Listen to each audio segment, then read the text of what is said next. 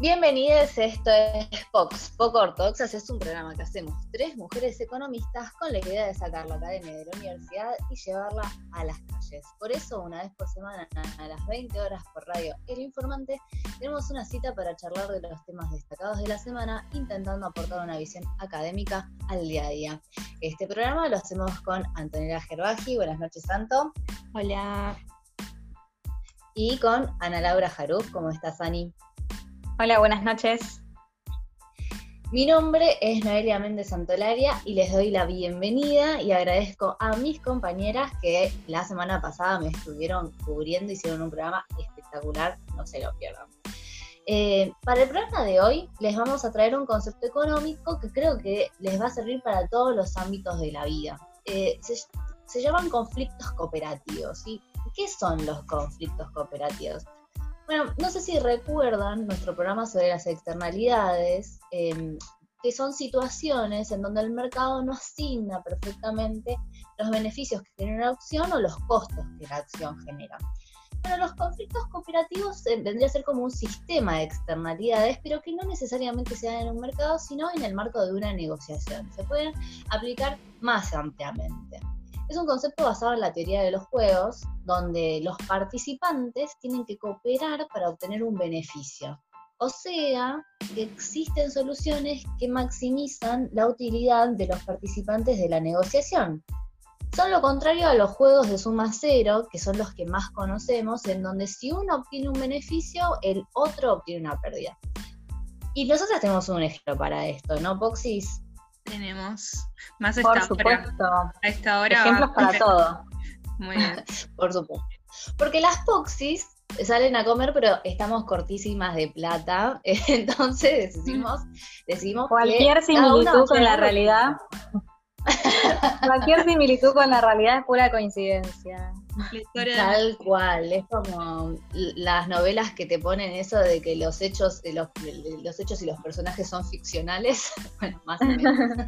claro. Este, entonces, bueno, Anto llevó los fideos, Ana llevó el vino y yo llevo el postre, ¿no? Y si vos te lo pones a pensar un poco, más allá de que por ahí el vino es más caro que los fideos, de esta manera que cada una lleva lo que tiene, nadie gasta nada y se lleva adelante una cena donde todas la pasamos bien. Todas ponemos algo y todas nos llevamos algo, ¿no? Sí. Sí, eso sería como el mundo ideal. Eh, el ejemplo de la cooperación en donde todos ganamos, pero yo quiero contar algo que me pasó. No sé si aplica esto, pero me hiciste acordar mucho con los fideos porque mm, tenía un, hablo en pasado porque ya no, no, son más, pero tenía un grupo de, amigos, una amiga en particular, que habíamos organizado un, fin de semana, asado eh, de verano, y bueno, se largó una lluvia tremenda, pero chaparrones mal, y tuvimos que, cancelar eso, y dijimos, bueno, ¿qué hacemos? Estábamos en la casa de esta chica, y dijo, bueno, tengo unos fideos, eh, hagamos unas pastas. Entonces cocinamos ahí, y bueno, cuando terminó el día, eh, dijo, bueno, el precio de los paquetes de videos que acabo de gastar son tanto, y nos pidió a todos que le demos plata por eso, o sea, y no sé, o sea, bueno, obvio, todos lo hicimos, pero nunca se me ocurriría, estoy en mi casa y saco un paquete de videos que tengo en la alacena, pedirle a, mi amiga, bueno, pagame la mitad que me salió esto en el supermercado, que anda a saber cuándo lo compró aparte. Claro, quiero decir que... Y además, ¿qué con el asado? El asado no, lo guardamos para otro día. Ese sí lo habíamos pagado entre todos porque era ya el plan, pero. Debería haberte cobrado la luz por, la heladera que estuvo ahí manteniendo el asado y después la sal le echó al agua de los fideos y el gas que calentó esa agua y, que proporcionó el agua que llevaba la olla. Claro, bueno, eso fue como una cooperación un tanto forzada, diría yo, una cooperación que nos sorprendió. Sorprendió cuando, cuando sacó la cuenta, sacó la calculadora, fue como, ah, bueno, bueno. Era cooperar. Coopero. cooperás o Bueno, para, lo clave es si esa amistad siguió o no siguió. Eso es clave. ¿Hubo una segunda ronda del juego? No. no siguió, no siguió. Yo eh, y acá le comento a todos, van a querer ser todos mis amigos, pero si, si una amiga, amigo, está en mi casa y tenemos hambre y hacemos videos, yo no se los voy a cobrar, tío. Vamos a comer. Hoy por ti, mañana por mí, tal cual. Los yankees hacen mucho eso. Uno, eh, el que paga hoy, no paga mañana. Y, el, el, que, el de mañana eh, no paga pasado. Como que se van alternando los gastos, por ejemplo. bueno, eso es como una cooperación. ¿No? Tal cual. es algo que uno te invite a Puerto Madero y el otro a, al Pancho 47. Ojo. No, eso no se hace. bueno, otro, paren, otra, otro problema que siempre sale en algunos, en algunos encuentros es la típica, viste, que uno dice, bueno, que cada uno traiga lo que toma, y uno te trae, vamos a suponer, vinos. Voy a, viste, parece una cultura re vinera, pero uno te cae, no sé, con un trumpeter y el otro te cae con un colón. Y está todo bien, pero el del colón se tiene que tomar el colón y el de Trump es el de si no, como que no. bueno, ahí venimos al segundo tipo de juego, porque ¿qué pasa cuando se terminaron los videos, se terminó el postre y queda el último vaso de vino? ¿Quién se lo toma? Ahí el, que gana hace que el otro pierda. y no se puede convertir el vaso por el coronavirus, ya hablamos de esto, así que... Claro, ya hablamos de eso. tal cual, tal cual.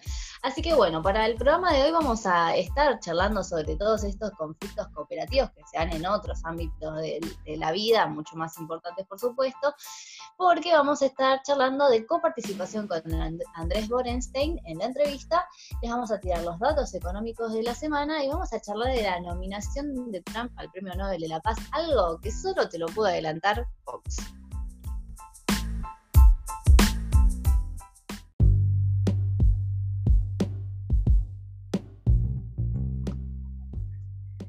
Iniciamos el, tema de la semana y nos gustó lo que hicimos la semana pasada del pimponazo de noticias, así que hoy vamos a hablar también de algunas medidas que se fueron anunciando en relación al consumo.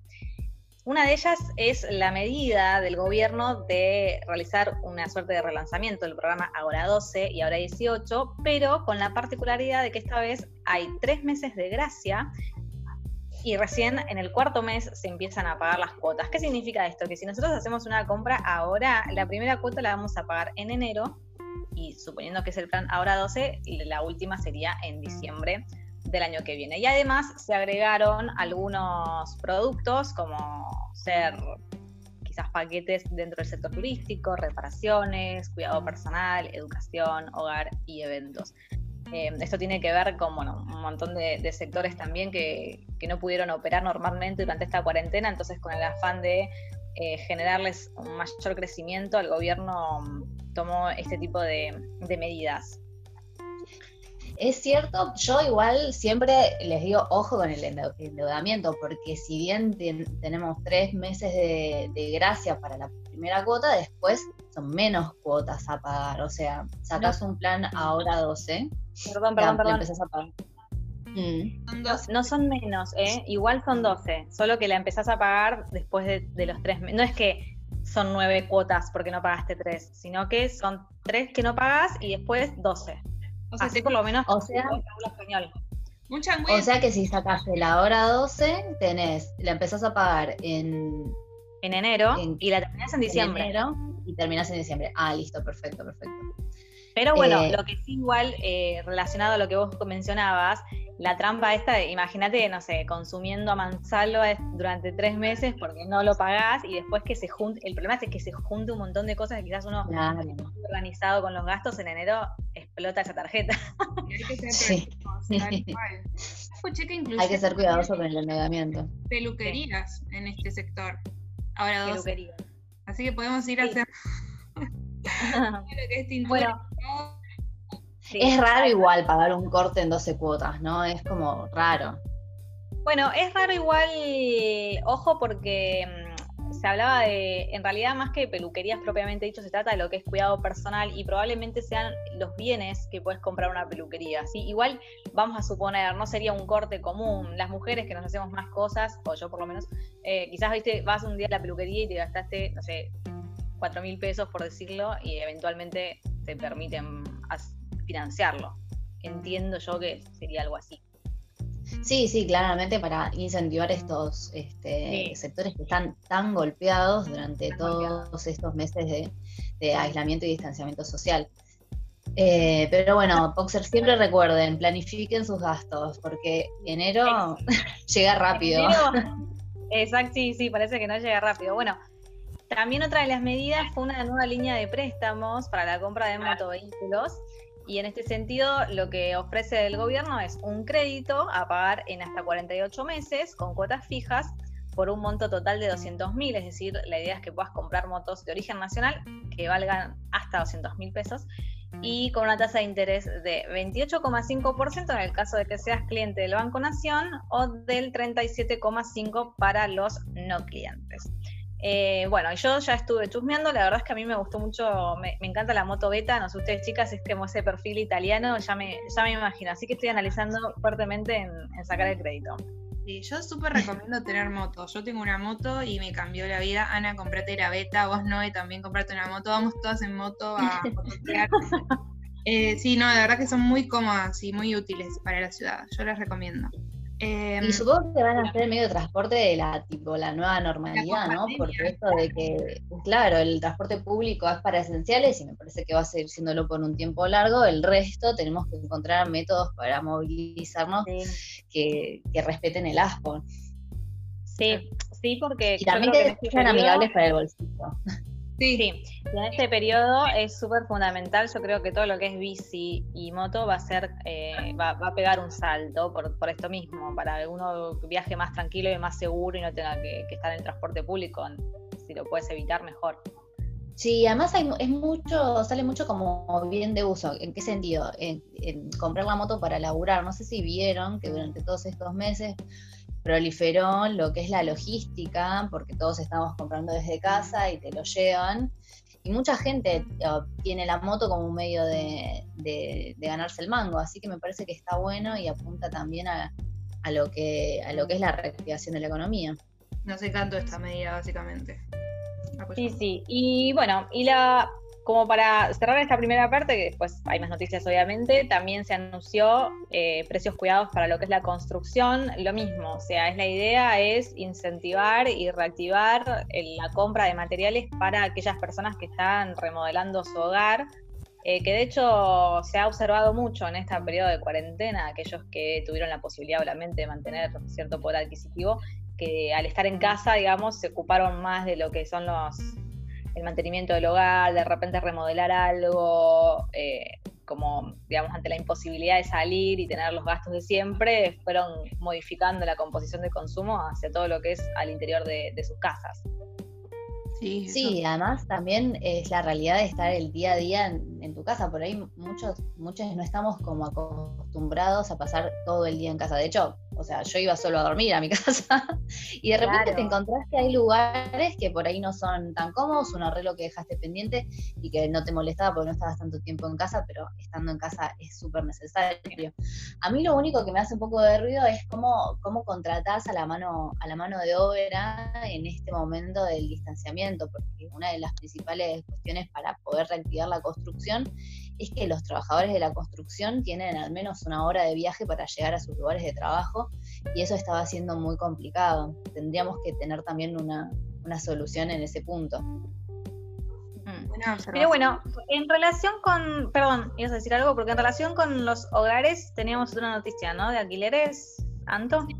Sí, justo, justo les iba a contar la noticia de los alquileres, que es también, como decía Noé, es un punto de debate. Nosotros en otro programa ya hablamos sobre la ley de alquileres, los invitamos a, ir a escucharlo antes de que saliera. Pero ahora, em, ¿se acuerdan que el gobierno con esta nueva ley de alquileres ha congelado los alquileres por seis meses y postergado las renovaciones y los desalojos por el mismo plazo? Bueno, como, perdón. No, porque fueron como, yo sé que hay confusión con esto, pero fueron dos medidas distintas. Por un lado fue la ley de alquileres, que de la que, bueno, se genera esto de, el índice de actualización. Y otro es, claro, fue una medida que por unos meses, debido a la cuarentena, de congelar los alquileres. Eso quería claro. Perfecto, la normativa Excelente. Entonces, con el decreto, el gobierno había congelado los alquileres y postergado las renovaciones y, prohibido los desalojos. El tema es que, bueno, esos meses, seis meses ya llegaron. Como te llega la tarjeta en enero, ahora ya llegamos a lo que es, eh, ya estamos en septiembre, crease o no. Y ahora estamos en un limbo que nadie sabe qué, va a pasar porque nadie esperaba que sigamos en esta situación. Entonces se está debatiendo si va a seguir eh, como extendiéndose la previsión de los desalojos, los congelamientos y las no renovaciones. El tema es que eh, esta medida, conjunta con lo que se llamó, lo que sí les estaba contando, la ley de alquileres, está haciendo que el mercado de los alquileres esté súper parado, los precios están descomunales, súper altos, y los que tienen departamentos no están ofreciendo sus departamentos para alquilarlos, los que no los tienen alquilados.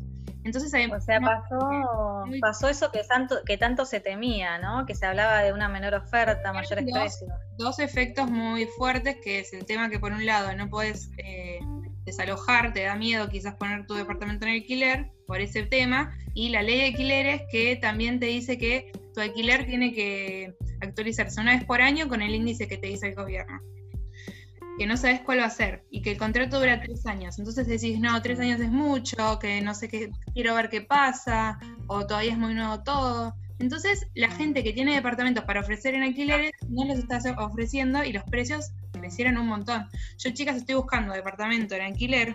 Hace unos meses estaba buscando ahí en Zona Prop y todos esos lugares, los precios eran unos. Volví a buscar hace dos semanas y los precios habían subido tanto y lo que estiman los analistas es que la suba de los alquileres desde la sanción de la ley fue de un 19%. Solo el efecto, el efecto de la sanción sería porque no se renovaron estos, estos alquileres. Así que la Federación Nacional de Inquilinos está en alerta y otra cosa que les quería contar de lo que es el mercado inmobiliario es que también con la congelación de, de los alquileres se habían congelado los créditos hipotecarios UBA y los otros créditos hipotecarios también. Em, yo tengo un crédito hipotecario UBA y me llegó un mail diciendo que eh, los créditos hipotecarios se iban a ajustar en seis meses, en seis cuotas, que vos tenías que elegir la opción o podías pagar todo, todo junto. Y después me llegó otro mail de Banco Nación que decía que no, que los créditos hipotecarios UBA todavía no sabían cómo se iban a ajustar. Así que estamos en un momento de transición. Octubre es el mes donde todas estas medidas quedan descongeladas, se podría decir, y vamos a estar a la expectativa de qué pasa. Sí, bueno, el tema este de los alquileres es que ahora hay un, proyecto oficialista que busca extender esta medida de, congelamiento hasta marzo del año que viene. Y bueno, y ahí se va a armar un lío bárbaro, porque la realidad es que, bueno, y ahora me pongo un poco como abogado del diablo, eh, se entiende muchos inquilinos que han visto reducidos sus ingresos, pero también es cierto que, el, propietario tiene también un derecho y, eventualmente se, bueno, a ver, no es nada nuevo esto de esto que se conoce como que se rompe la cadena de pagos o el atraso, son deudas y deudas que se van arrastrando de un sector a otro y bueno, se hace, se, hace complicado, digamos, los Sí, no ofrecen su departamento y así sube el precio del alquiler. Es una espiral. Sí, totalmente. Bueno, eh, si les parece, entonces, si están de acuerdo, podemos ya, habiendo hablado de todo esto, pasar a Labro Hilo, ¿no? Vamos. Vamos.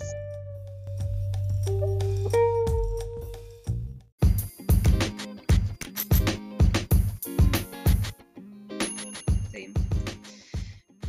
Y nos metemos en el Abro Hilo y para hoy vamos a hablar de nuestro querido Trump, súper querido Trump, que fue nominado al Nobel de la Paz.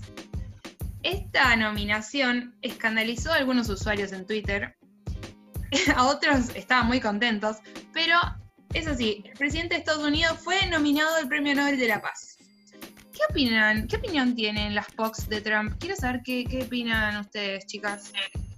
¿Qué opinión? Em, Convengamos que, perdón, me, voy a mandar la parte, pero nosotras ya habíamos tenido un programa, que fue cuando hablamos de Medio Oriente y un poco del rol de Trump en esa región, no solamente por el acuerdo entre la unión entre Emiratos Árabes e Israel, sino también el hecho de destacar que Trump no, no apoyaba, no apoya, digamos, la intervención militar en esa zona. Y si bien no es que sabíamos que lo iban a postular para el Premio Nobel de la Paz, la realidad es que si lo postularon en su momento Obama, que sí apoyaba la intervención militar, no, no vemos por qué no podría ser Trump entonces el próximo ganador del Premio Nobel de la Paz. Sí, la verdad que compartir podio este, eh, con, grandes figuras como, como las que ganan el Premio Honor de la Paz es raro para un hombre que tiene un lenguaje bélico y como de conflicto todo el tiempo, como que para Trump por lo menos para lo que es las elecciones y la disputa electoral, todo, todo vale. No sé si ustedes están, están de acuerdo, pero hace declaraciones muy fuertes, va con los tapones de punta, podría decirse, y es contradictorio esto de, que sea este, o esté nominado para el premio Nobel. Está bien que mucha gente dice que una cosa es lo que Trump declara y otra cosa es lo que hace, pero igual a mí me hace un montón de ruido. Y uno cuando piensa en la paz no piensa en Trump, quizás en el primer momento, pero eh, a mí me parece que es una persona que hizo de todo. O sea, es, fue empresario, sigue siendo empresario, estrella de reality shows. Se hizo su propia marca con su nombre y cuando nadie lo esperaba, ¡pum! Presidente de los Estados Unidos. Eh, bueno, igual, porque ahí eh, el, nadie lo esperaba, digamos. Creo que él estaba segurísimo. Yo, ojo, que no se me confunda, no es que soy fan de Trump, pero sí vi el documental, un poco lo que es, lo que fue su vida y su trayectoria antes de postularse a presidente. Y él ya venía coqueteando con esa idea hacía bastante tiempo. Pero una de las cosas que me, que me gustó, yo ay, voy a sonar re mal, no es que soy bélica, pero bueno, me gusta mucho el arte de la guerra porque creo que es algo súper estratégico y muy bueno.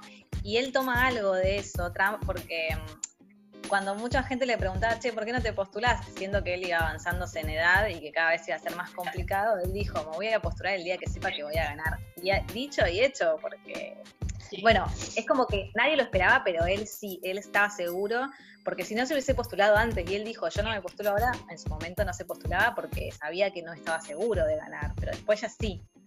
Claro, pareciera que lo que se propone, Donald lo consigue. Opino como vos. ¿Y se habrá propuesto también obtener este galardón de Premio Nobel de la Paz? ¿Estará Trump compartiendo condición con figuras como Nelson Mandela, la Madre Teresa de Calcuta o Martin Luther King? O quizás como Pérez el, el Nobel argentino. Yo creo que sí que le importa porque estuvo tuiteando en la semana este otro de los acuerdos que, llegaron en Medio Oriente, así que me parece que está, está en carrera. Sí, sí, sí. Eh, pero bueno, yo ahora les voy a contar por qué se nominó Trump. No es solo por ser Trump, sino que eh, se nominó eh, por el por dos razones. Primero, porque su participó activamente en el acuerdo de cooperación económico entre Serbia y Kosovo. Son dos áreas geográficas que históricamente estuvieron enfrentadas. Y como contamos también en el programa de Fox de Medio Oriente y con Toana, eh, por su mediación en los acuerdos entre Israel y Emiratos Árabes Unidos. Así que si quieren saber más sobre este acuerdo, también los invitamos a escuchar el especial de Medio Oriente, eh, que si no lo escucharon aún, que están esperando, ¿no?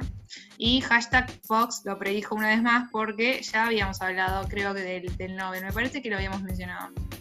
Vayan a escucharlo. y lo, que, lo, que habíamos mencionado era su rol como un eh, como, una persona que no incentivaba lo bélico en el Medio Oriente, que es algo bastante raro para un presidente de Estados Unidos, ¿no?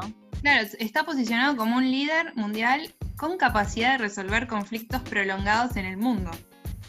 No, me parece nada, pequeño, me parece algo bastante, bastante grande.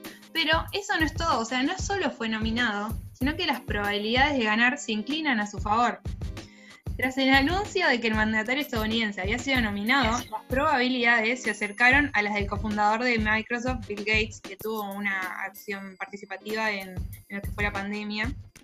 Esto fue medido por la, por la agencia de apuestas bit.com, perdón, bet.com.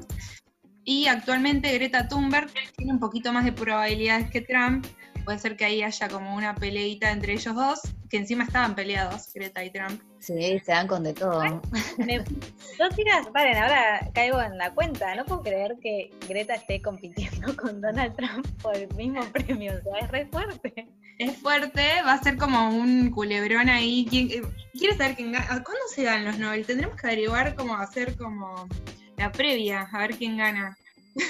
un pro de, como si fuera muy... Ah, de también en las redes. Bueno, muy bueno eso. Pero bueno, voy a leerle tweets para tantear el termómetro de Twitter a ver qué opina la gente. Arroba Larrollitos dice, me encanta la gente que dice que no entiende por qué Trump ¿por qué a Trump lo han nominado para el Premio Nobel de la Paz? Siendo que es el primer presidente de Estados Unidos en no iniciar una guerra desde 1928 y en pisar Corea del Norte mientras la ONU no hace una... No voy a decir la palabra porque estamos en radio. Pero eh, sí, ya se imaginarán lo que sigue.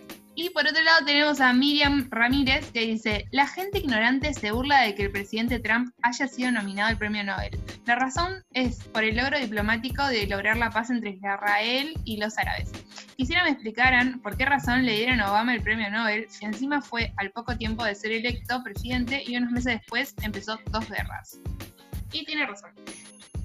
Sí, sí, para mí hay que averiguar cómo funciona, eh, quién es el jurado del premio Nobel, porque estas categorías eclécticas no, no sé de dónde las sacan. No hay nadie que haya hecho más por la paz en el mundo, o sea, tan mal estamos. Como que se les terminan las opciones, no sé. ¿Escasez de, gente que haga cosas por la paz? Igual Greta, sí, tal cual. ¿hizo por la paz o por el medio ambiente? Porque en realidad creo que es más de medio ambiente Greta que la paz. Sí, sí, me parece que estamos flojitos de, pacifistas. Me parece que tendríamos que subir un poco la vara porque con esta, con este material para la nominación te digo que no sé con quién me quedo. Mm, no sé, ¿a quién nominarías vos, no? Si tuvieras que nominar a alguien hoy en día. ¿Para la paz? Sí, pregunta y...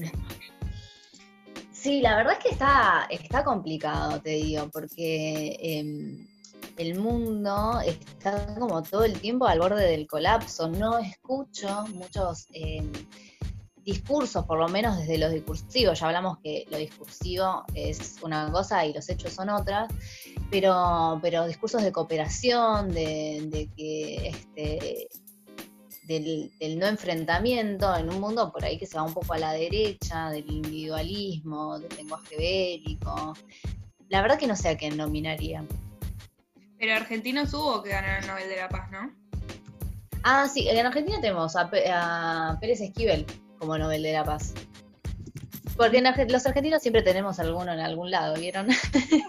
tenemos varios premios Nobel igual, porque la verdad es que la universidad pública da mucho, este, mucho material y tenemos, creo, eh, premio Nobel en química, ¿puede ser? Em, ay, eh, de la prensa José, eh, premio Nobel. Sí, sí, sí, hay varios, hay varios. ¿Algún argentino para el Nobel de la Paz? ¿Alguna se le ocurre? Esquivel. La verdad. La verdad Otra vez. la verdad es que no. Es como un montón. No sé, la verdad no, no se me ocurre nadie. Eh, no sé, pero te digo que Argentina podría nominar a Angela Merkel, ¿se acuerdan el triángulo ese que habíamos hecho por a, Cristalina Georgieva? Podemos, podemos nominar. sí, tal cual, tal cual. Necesitábamos, la verdad, que un, algún Nobel de la Paz, algún candidato que empiece a hablar de pacificación, porque pasamos una semana tremenda hablando de esto. Sí, totalmente. Pero bueno, si están de acuerdo, chicas, el tema en realidad más picante de esta última semana fue la coparticipación y para eso tenemos un especialista en el próximo bloque. Así que atenti porque nos va a explicar súper bien de qué se trata la coparticipación y cuál es el problema que emergió entre la ciudad y la provincia. Sí, ahí sí que no hay paz. Pero antes vamos a un tema musical.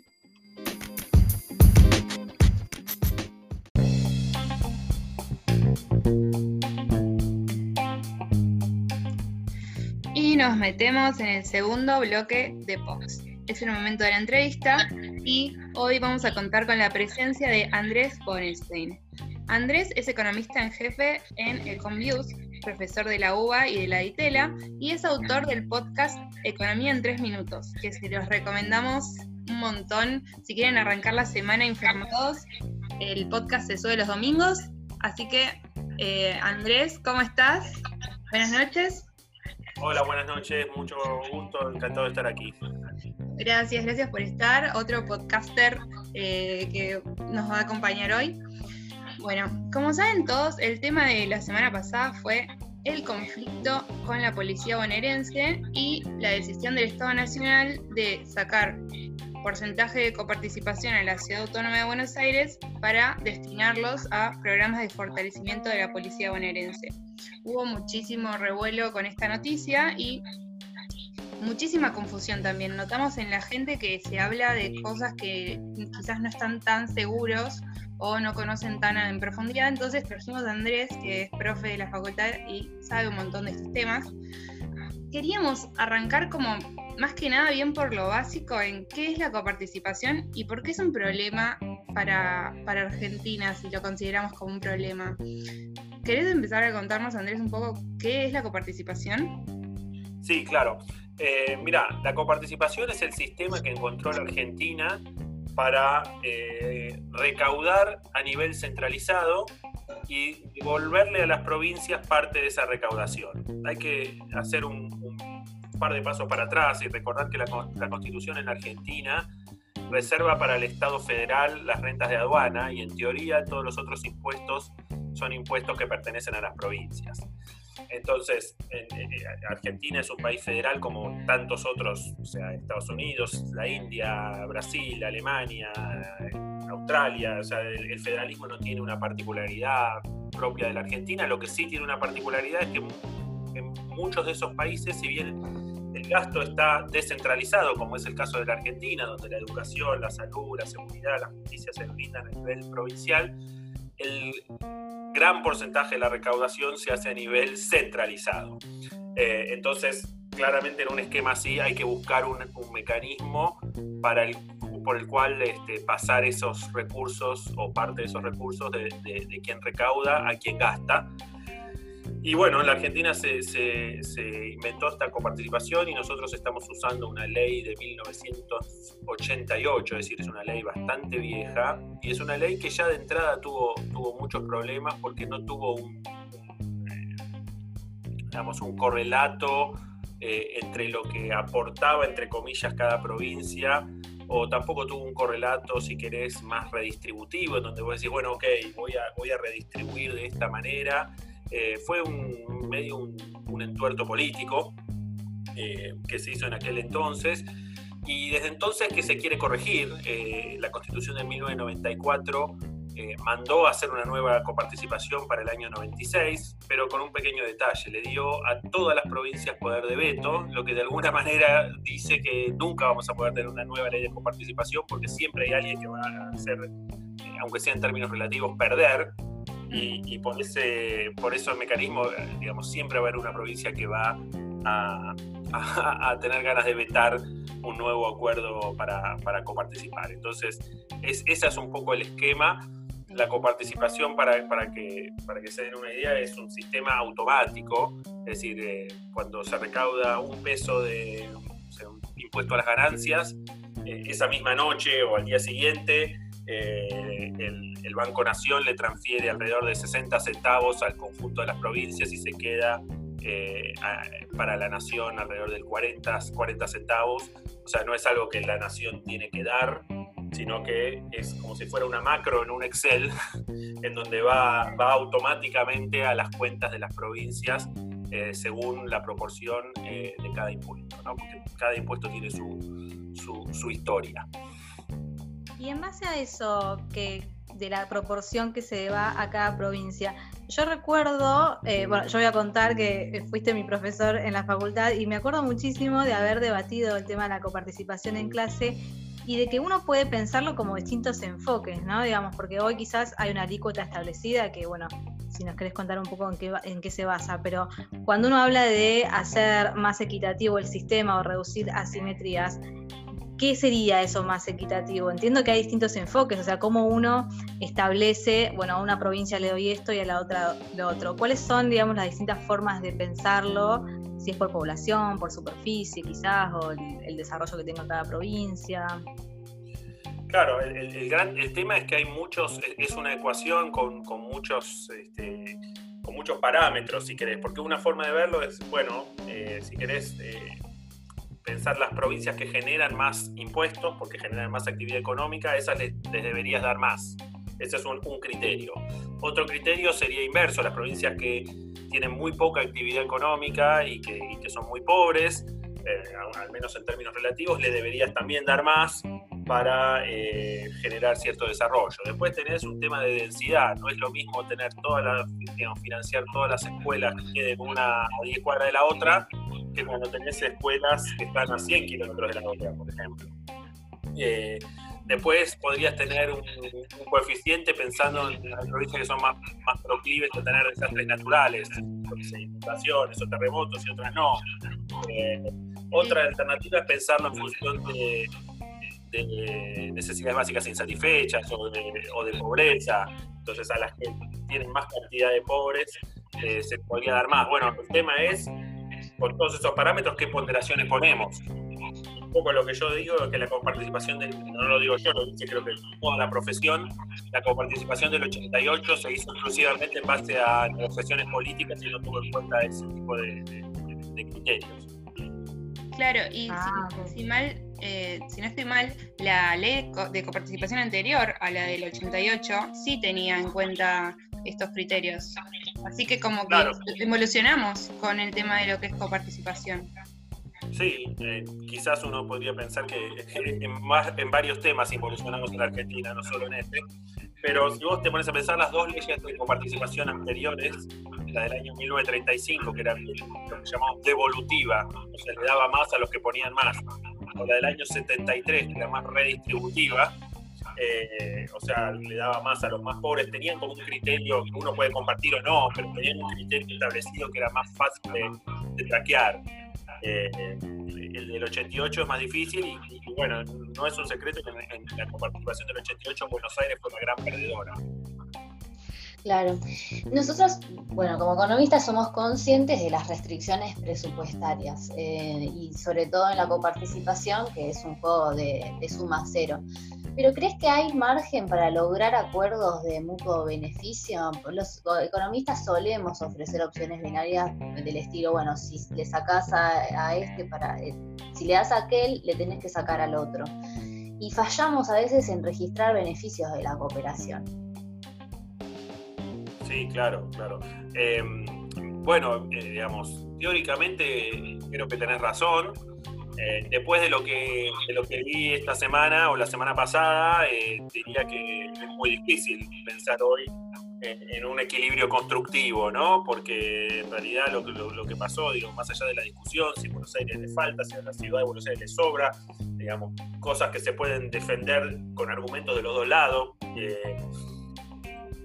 me parece que la forma en que esto, esto se hizo eh, no va por el lado de la cooperación, más bien todo lo contrario. O sea, si miras los diarios de, la semana pasada, se habla de la emboscada, ¿no? Cuando ya, si lo planteas en términos de emboscada, digo, eh, eh, es muy difícil y, más cuando, bueno, claramente la ciudad está yendo a la Corte Suprema, o sea, está muy lejos de estar contenta con el, con el, el resultado de, todo esto, así que eh, vuelvo, teóricamente podría haber un equilibrio más, este, más cooperativo, pero no es lo que está pasando ni, lo que va a pasar, me da la impresión. Y, esto de que no, de que no se logre eh, un equilibrio, que no se logre un acuerdo. Nosotros a veces analizamos el tema de un impuesto que genera muchas controversias y que son los ingresos brutos, porque bueno, hace un efecto cascada, se van acumulando. Em, digamos, nos preguntábamos si quizás un poco esta, em, este problema en la coparticipación no era un poco como el espejo a, a, que existan este tipo de impuestos y a que sea muy difícil reducir los ingresos brutos porque son los ingresos, los recursos, digamos, más importantes de las provincias. Entonces, como que un poco si no se soluciona o si se siguen pateando, por decirlo de alguna manera, estos problemas en la coparticipación, se sigue generando o, no se atiende también a otros impuestos distorsivos como los ingresos brutos. ¿Vos lo ves igual así o crees que no tiene nada que ver uno con el otro? No, no, no, no los linkearía tanto. O sea, yo creo que estoy de acuerdo con, con ustedes que los ingresos brutos son probablemente el peor impuesto que tiene la Argentina y me pareció que el pacto fiscal anterior, que ponía límites, este, ponía máximos a las alícuotas de ingresos brutos, depende de los sectores, y con, una, con un esquema para ir bajando los, los, ingresos brutos, me parece que iba en la dirección correcta, por supuesto, como cualquier reforma siempre uno la puede corregir y mejorar, pero me parece que ese, ese era el camino. Eh, no sé si hay un, un vínculo obvio con la coparticipación. Lo que en algún momento se había pensado es cuando en alguno de los borradores de nuevas coparticipaciones es darle más coparticipación a aquellos gobernadores que hacen más esfuerzo por recaudar, o sea, alinear los incentivos. Ahora, de nuevo, cuando yo pienso en un gobernador que tiene que recaudar más y, me dice, bueno, entonces voy a subir ingresos brutos, me agarro la cabeza. Entonces, digamos, tenemos un problema y eh, eh, claramente uno podría pensar, quizás, no sé, hace unas semanas eh, los diarios contaron que el gobierno tiene en la cabeza subir impuestos a las ganancias. Entonces yo lo primero que pensé, bueno, si vas a subir impuestos a las ganancias, eh, el 60% de lo que vas a recaudar adicional va a ir a las provincias. Entonces vas a hacer un lío donde se va a enojar mucha gente. Eh, si subís el impuesto a las ganancias corporativas vas a hacer un sesgo anti-inversión y todo para que las provincias se lleven el 60%. La única forma que eso me cierra es que en paralelo bajes ingresos brutos. Entonces voy a decir, bueno, ok, me pongo un impuesto que quizás no quiero como inversor, pero me estás este, aliviando el peor de los impuestos porque encima viste que las provincias, o muchas provincias lo recaudan casi a punta de pistola, ¿no? Eh, eh, y sí, y sí te, lo sacan, te lo sacan del banco, te lo retienen, es, Sí, sí, sí, sí. No, ingresos brutos, es que yo creo que tenemos un problema con la coparticipación, que no podemos salir de donde estamos porque nadie quiere perder y nadie quiere ceder nada. Pero en ingresos brutos también eh, tenemos un problema que nadie quiere bajar alícuotas. Con el consenso fiscal, tenés razón, lo intentaron, pero no sé si fue, no sé qué opinas vos, no sé si fue tan efectivo, pero también llegamos a callejones de los que no podemos salir. O sea, llegamos a un lugar y estamos que no podemos crear una nueva ley de coparticipación. No podemos eliminar ingresos brutos porque nadie ninguna provincia podría resignar esos recursos. Entonces, em, son problemas que no son nuevos, los seguimos arrastrando y no surgen soluciones em, de largo plazo.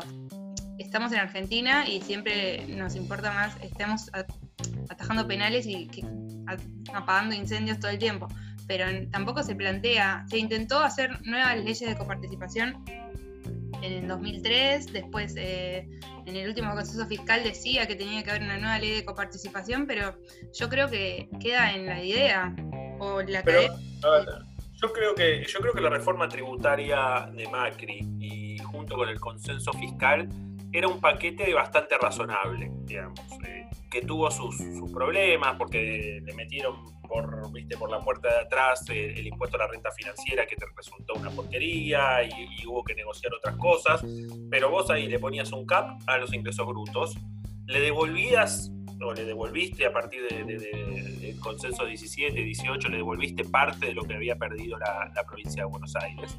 Eh, recordemos que la provincia de Buenos Aires le sacaron 8 puntos de coparticipación en el 88, después en los 90 inventaron el fondo del conurbano para, eh, ¿no? con Dualde, que era el vice de Benem y después el gobernador, para recuperar buena parte de esto. Ese fondo del conurbano, si no me equivoco, eran 650 millones de dólares. Eh, y después ese fondo, ese fondo de pesos, de pesos eh, convertibles, o sea, o sea, dólares, y cuando en el 2000, fin del 2001 salimos de la convertibilidad, la inflación se fue llevando puesto a ese, a ese fondo del conurbano y entre el 2002 y el 2015 ese fondo del conurbano básicamente se lo fumaron en pipa eh, y bueno, ahí se inventó, en el 2017 se inventó una solución parcial este, que le devolvió a la provincia de Buenos Aires no todo lo que había perdido, pero parte de lo que había perdido.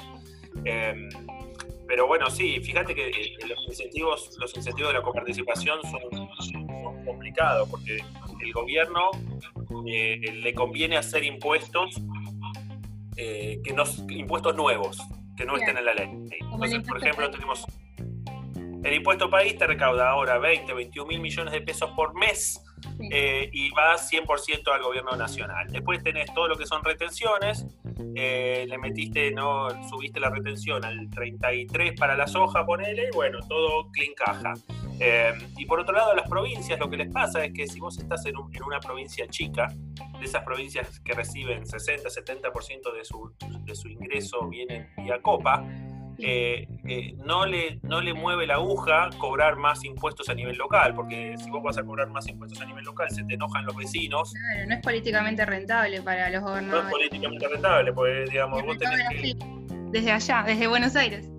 Claro, porque vos tenés que aumentar 10% en los impuestos para que tu presupuesto pueda aumentar 3%. Entonces el vecino dice, me están, me están cachando, ¿no? Más o menos. Entonces eh, eh, tenés todos los incentivos eh, incorrectos y mucho más. Fíjate que estás en una situación en donde vos estás financiando el déficit con emisión monetaria, lo cual mm, es la única alternativa que hay, o sea, no, lo critico pero eso es básicamente financiación con impuesto inflacionario que tampoco se coparticipa. Entonces, entonces vienen las provincias y te dicen lo, lógico, me imagino esta conversación, no, lo puedo probar, pero bueno, este, escúchame, voy a, voy a emitir cuasimonedas. Eh, porque eh, no, no emitas cuasimonedas, espera que yo te paso un poquito de lo que gano con la emisión monetaria. Eh, me imagino esta conversación, digamos, de manera sutil entre, entre, entre gente del Ministerio de Economía y, ministros de Economía provinciales, es parte de la negociación y, bueno, un poco en, el contexto de esta pandemia también lo que estamos viendo es más recursos discrecionales hacia las provincias. Y yo lo, pongo en esa lógica, donde hay un recurso muy grande. O sea, si, este año el, Banco Central va a emitir 7 puntos del PBI, es, mucha plata eso. Eh, eh, para no coparticiparla. Entonces la tiene que coparticipar de alguna manera, si querés, eh, informal, así. ¿Te puedo, ¿Te puedo, hacer una, una, consulta ahora que estamos hablando de plata?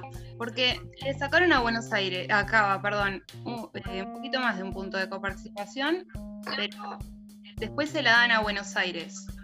Pero Buenos Aires tiene un problema estructural que, en mi opinión, con esa plata que le sacaron acá, no es la solución de fondo tampoco. Es más. Eh, ¿qué, opinión tenés sobre esta medida de Alberto? Mira, a ver, varias cosas para pensar. Eh, uno, lo que decís vos, eh, la plata que le sacaron a Cava es relevante para Cava y no tan relevante para la provincia de Buenos Aires. Primera cosa. Segunda cosa, la gente que le, Buenos Aires cuando perdió los puntos de participación que perdió, los perdió en favor de las provincias chicas, no de Cava. Entonces, acá eh, hay alguien que se la está llevando de arriba, que son todas las provincias eh, más chicas, eh, que se suponía que iban a tener más, más coparticipación para desarrollarse y en la práctica la mayoría no se desarrolló. Después tenés otro, otra otra discusión que es la siguiente. Cuando, cuando este tema empezó en enero, febrero a, circular de que le iban a sacar a Cava, yo la entendí de alguna manera como diciendo, bueno, eh, Cava va a aportar a la nación para que la nación no tenga tanto déficit, para que ponele en, un escenario de difícil financiamiento, eh, a Moscava pueda, la, nación tenga una ayudita adicional para llegar a eliminar el déficit en un par de años, tres años. Bueno, eh, yo creo que ahí también el gobierno federal perdió una oportunidad, porque si ya lo ibas a, a, a la reta, quizás hubiese sido mejor que, reduzcas el déficit, este, el déficit en el gobierno nacional, que también los treinta y pico de mil millones que implica, no es que la nación le resuelve ningún problema, pero todo va ayudando. O sea, entre las cosas que vas a ir eh, cortando, los mayores impuestos que vas a meter y, lo que le podías sacar a la reta, no digo que esté bien sacárselo, pero digo, sí, si se lo vas a sacar, lo más lógico para mí hubiera sido que vuelva al Estado Nacional y no a la provincia de Buenos Aires. Claro, hablamos mucho sobre el recurso y no hablamos tanto sobre el gasto. Recién vos mencionabas que, bueno, que hubo una, un reparto de la coparticipación para beneficiar a provincias más chicas que no se vio reflejado en el desarrollo. Y hay una teoría en las finanzas públicas que dice que así como el Estado nacional es mejor recaudando, los estados que están más cerca del territorio, eh, los niveles más cerca del territorio, son mejores gastando. Pero, ¿qué hay, ¿qué hay de cierto en la práctica de esto? Porque vemos que hay altos costos por la descoordinación en, el gasto. Sí, eh, a ver, esa teoría tiene que ver con esto que en inglés se dice accountability, eh, en donde, claro, si yo estoy muy cerca de los vecinos y gasto mal y soy un corrupto, los vecinos me van a me, van a penalizar en la próxima elección y no me van a reelegir o me van a hacer un impeachment porque soy un mal gastador o quizás incluso un corrupto. La verdad que en la Argentina vimos bastante poco de esos. Hubo algún que otro ejemplo, Eh, pero, pero vimos bastante poco de eso. O sea, esta teoría de que por estar cerca vos conoces mejor las necesidades de tu gente y gastás con un mucho mejor foco y además sos más accountable, me parece que no, no, no ha funcionado eh, en la Argentina. Eh, y de hecho, de hecho, si lo pensás siempre con, con la teoría de Thibaut, ¿no? de, de con los pies, eh, me parece que eh, si uno piensa en las provincias del norte y todas esas, no, han conseguido tampoco eso. O sea, los lugares que crecen son en la Patagonia, que es donde tienen muchísimos recursos, porque si tomas una coparticipación generosa más regalías petroleras, tiene muchos recursos. Y después tenés todas las, las ciudades medianas de la Pampa húmeda, esas son las que están, las que vienen este, incrementando el número de población y no las Formosas, no las Chacos, no los Corrientes, este, o Jujuy Salta Santiago, qué sé yo, tomar todo eso, ese grupo no, no, no son las que, los lugares donde la población viene creciendo. Claro. Claro, bueno, es muy interesante, el tema es súper extenso, pero bueno, se nos está acabando el tiempo, te agradecemos un montón por estar acá y les, decimos a nuestros oyentes que no se pierdan los tres minutos de economía todos los domingos eh, por Spotify, ¿verdad? Así es, por Spotify, Apple Podcast, Google Podcast y varias otras plataformas más. Buenísimo. y vamos a, subirlo a las redes. Eso. Bueno, te, esperamos para la, próxima disputa por la coparticipación este, y te agradecemos tu tiempo. Gracias a ustedes.